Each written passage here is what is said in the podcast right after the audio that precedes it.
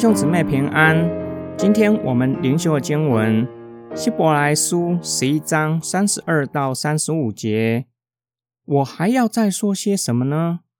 如果再要述说基甸、巴拉、参孙、耶弗他、大卫、萨姆尔和众先知的事，时间就不够了。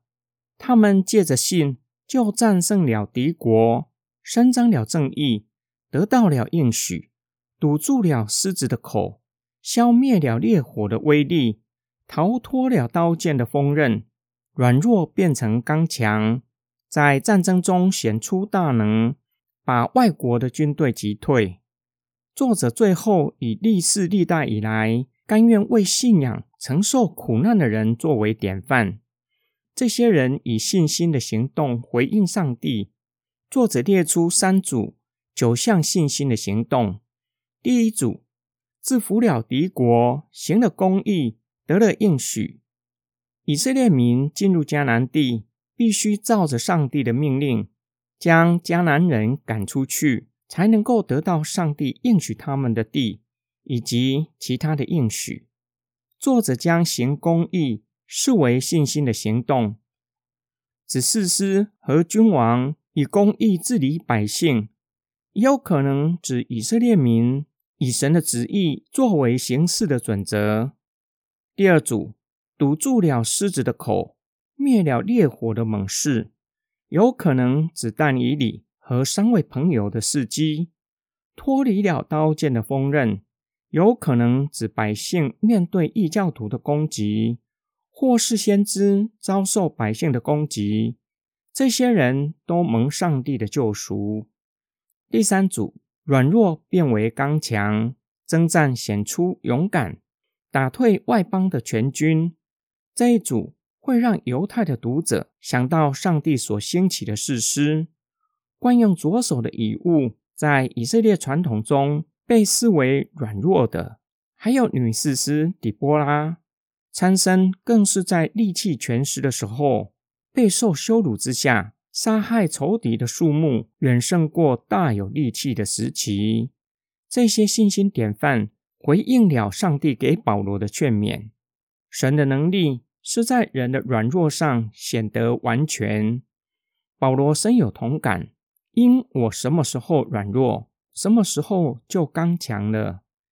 今天经文的默想跟祷告，我们若是专注于个人的苦难，会越想越痛苦。